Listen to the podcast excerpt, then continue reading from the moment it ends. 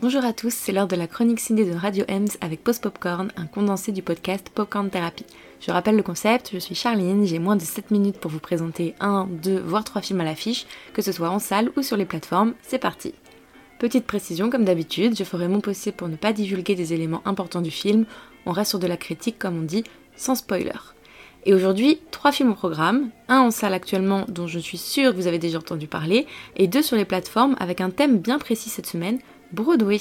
Et on commence par la sortie ciné qui est Doctor Strange 2, aussi intitulé Doctor Strange in the Multiverse of Madness.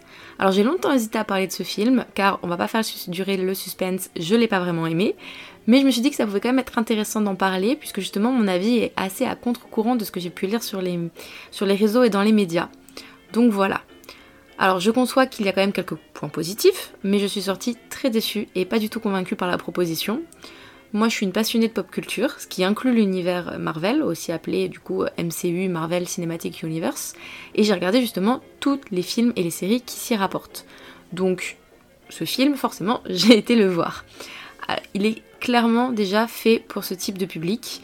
Euh, vous pouvez quand même vous en sortir et apprécier la réalisation du film. Le seul critère, je pense, c'est d'avoir vu la série WandaVision, euh, qui est présente sur Disney+, puisque en fait le film en est la suite directe. Si vous voulez apprécier euh, la réalisation, et je vais, revenir, je vais revenir là-dessus juste après, je pense qu'il faut au moins avoir lu le résumé du coup de cette série pour, euh, comprendre en tout cas le, démarrage du film.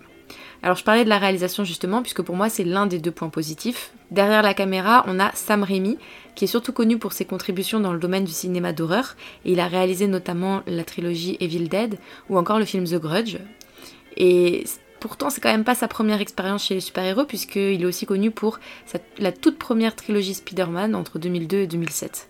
Dans Doctor Strange, justement, il arrive à mélanger les deux styles, ce qui donne le premier film horrifique Marvel. Donc je dis bien horrifique, et j'insiste sur ce point, je ne le conseille absolument pas aux jeunes enfants. Quand j'ai été le voir au Méliès à Montreuil, j'ai justement vu euh, un papa et son fils partir pendant la séance, et je pense que c'est dû à ça. Pour donner rapidement mon avis, à part le j'ai pas trop aimé, j'ai trouvé le scénario assez creux, sans enjeu majeur, euh, les dialogues peu inspirés, des personnages secondaires assez peu charismatiques également, et enfin beaucoup de séquences euh, trop longues euh, et trop de fanservice également. Voilà, mon deuxième point positif à part la réalisation dont j'ai parlé, c'est le jeu d'acteur d'Elisabeth Olsen que j'ai trouvé incroyable dans ce film. Mais ça ne suffit pas à me faire apprécier ce film. Direction de New York maintenant et plus précisément la célèbre avenue de Broadway avec les deux prochains films présents sur des plateformes. Et on commence par mon préféré, il s'agit de Tic Tic Boom que vous retrouverez sur Netflix et c'est le premier film réalisé par Lin-Manuel Miranda. Alors si vous ne connaissez pas cet homme, retenez absolument son nom, surnommé le nouveau Gene Kelly hispanique, c'est vraiment une figure majeure euh, du nouvel âge d'or de la comédie musicale au cinéma, à la fois comme acteur, compositeur, réalisateur. Il est également encensé par la critique au théâtre et à Broadway il est notamment connu pour être le papa de la grandiose comédie musicale Hamilton, qui a établi le record des nominations aux Tony Awards avec 16 nominations et dont 11 ont été récompensées d'un prix. Bref, revenons à Tic Tic Boom. C'est un film biographique, euh, adaptation de la comédie musicale de Jonathan Larson, le créateur de Rent, qui est aussi un immense succès de Broadway.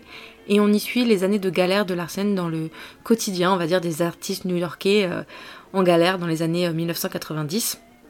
Et donc tout ça entre amitié, amour, musique, ambition, etc. Larson, il est interprété par l'irrésistible Andrew Garfield, qui est incroyable dans ce film et qui a d'ailleurs reçu le Golden Globe du meilleur acteur dans un film musical. Et il a été nominé également pour l'Oscar du meilleur acteur. Le film a un super rythme, la réalisation est vraiment parfaite, euh, il y a beaucoup d'émotions, donc n'hésitez pas à prévoir les mouchoirs. Et le petit plus pour les connaisseurs, il est bourré de références au monde de Broadway, donc ça peut faire plaisir. Pour ma dernière recommandation euh, slash critique, il s'agit d'un film présent sur Disney+, Le Monde de Nate, ou en VO Better Nate Than Ever. Il faut l'avouer que le jeu de mots en anglais est plutôt bon et donne un meilleur titre qu'en VF. Mais bon, passons. Et on y suit du coup les aventures de Nate, qui est un jeune garçon de 13 ans qui rêve de devenir une star de Broadway. Et euh, un week-end, ben justement, il va profiter de l'absence de ses parents et de son frère pour partir à New York avec sa meilleure amie. Et il va éditionner pour sa toute première comédie musicale, qui est une comédie musicale qui ne me donne pas vraiment envie, faut que je l'avoue, c'est Lilo et Stitch le musical. Alors dans ce film, il y a beaucoup d'humour, c'est un film qui est très léger et entraînant, on a des numéros musicaux finalement pour un film musical assez peu quand même, hein, il faut l'avouer, mais qui sont très sympathiques et on y retrouve euh, cette ambiance comédie musicale. L'acteur principal euh, est super, c'est vraiment un vrai petit garçon de 13 ans, pas pour une fois un adulte qui joue un pré-ado, donc c'est fort appréciable. Il est plutôt bon chanteur et il est quand même très touchant. c'est vraiment pour moi aussi un des points forts du film. Mon seul petit bémol, je dirais que c'est le scénario qui reste assez simple quand même. Au final, les personnages manquent d'approfondissement, que ce soit au niveau de leurs relations ou, de même. Euh, j'aurais aimé, voilà, peut-être en savoir plus, en voir plus. Euh, pareil sur le monde de Broadway, euh, je pense qu'il aurait pu être approfondi. Mais en tout cas, le film est parfait pour passer un moment agréable de danser et chanter voilà, devant sa télé. Donc je le recommande pour ça. Donc voilà, c'est c'est fini pour aujourd'hui et puis ben, on se retrouve la semaine prochaine pour d'autres recommandations.